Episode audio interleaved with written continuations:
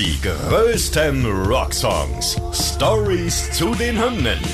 Tragisch, komisch oder kurios. Verrückte und unglaubliche Geschichten hinter den Songs, die ihr so noch nicht kanntet. Ihr hört einen Original-Podcast von Radio Bob, Deutschlands Rockradio. Mit Nina Loges und Saskia Schenk. Heute Black Hole Sun von Soundgarden. Call my name through the cream, and I'll hear you scream again. Black Hole Sun, won't you come and wash away the rain? Okay. Der Song, geil. Das Video für mich fast noch krasser. 1994. Da war ich ähm, elf Jahre alt. Da habe ich im Musikfernsehen das Video gesehen. Ich rechne gerade, während du erzählst. Da wollte ich gerade sagen, du rechnest gerade auch, wie alt du warst. Du warst Ja. ein bisschen jünger als ich. Ungefähr so alt, aber es hat sich auch eingebrannt. Ja, einer der prägendsten musikalischen Momente meines Lebens, dieses Video gesehen zu haben, weil es so verstörend und gleichzeitig so geil war. Ne, das ist ja so eine, so eine Vorstadtszenerie mit so, ähm, ja, weiß ich nicht, Vorstadtzombies, verzerrte Gesichter und dann werden die am Ende in so ein schwarzes Loch hochgezogen. Auch die Farben waren so krass für mich, haben mich richtig geflasht. Absolut. Alles war verrückt. Geil, absolut zu Recht dann auch ähm, den MTV Video Music Award abgestaubt für das beste Hardrock und Metal Video 1994 und auch der Song preisgekrönt Grammy Award für die beste Hardrock Performance und sieben Wochen lang Platz eins der Billboard Mainstream Rock Tracks, Platz zwei der Modern Rock Tracks und sogar in der Liste dann Platz eins für das ganze Jahr 1994.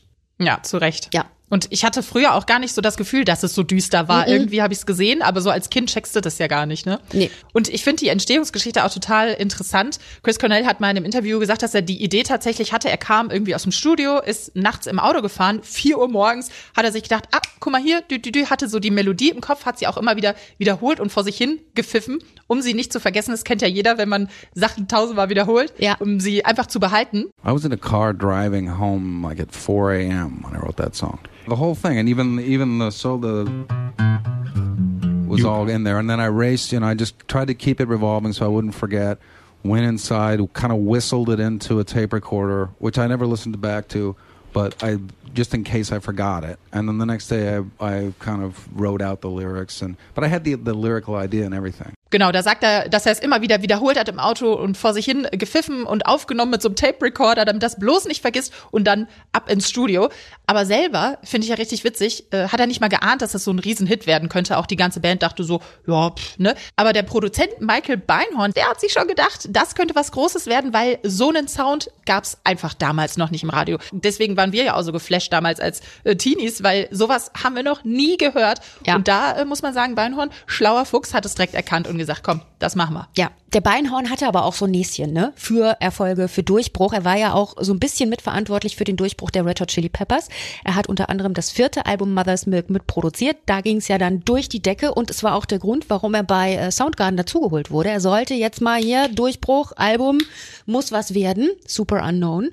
Und dann hat er halt gleich gemerkt, ja, Black Hole Sun, das ist es. Und ist ja dann auch der erfolgreichste Song nicht nur des Sommers 1994 geworden, sondern auch äh, von Soundgarden überhaupt. Und dabei hat sich Chris bei den Lyrics nicht mal irgendwas gedacht, nicht mal eine Bedeutung. The title is is more or less um, kind of a bit of asking for hope or feeling sort of grasping for some kind of hope out of uh, depression or feeling sort of lost or sad.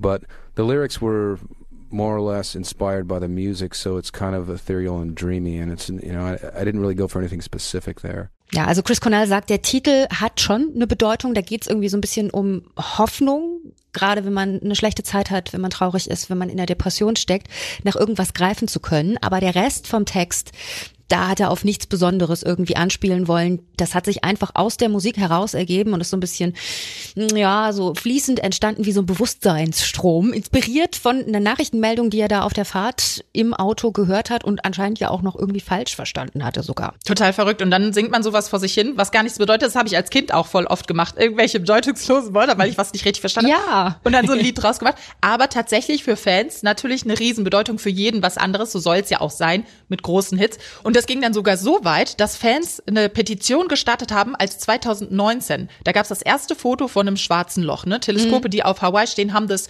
gemacht und viele Fans haben dann eine Petition gestartet und haben gesagt, ja guck mal, das könnte man doch Chris Cornell nennen, ne? das schwarze Loch.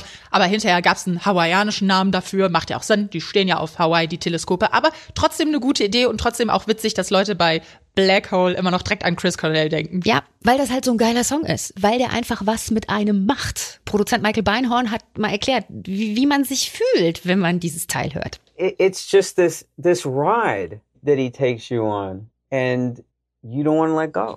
You know, that's what a song is supposed to do. It's supposed to take you on a ride. Like it's supposed to be something that takes you out of out of the temporal world into a completely different place.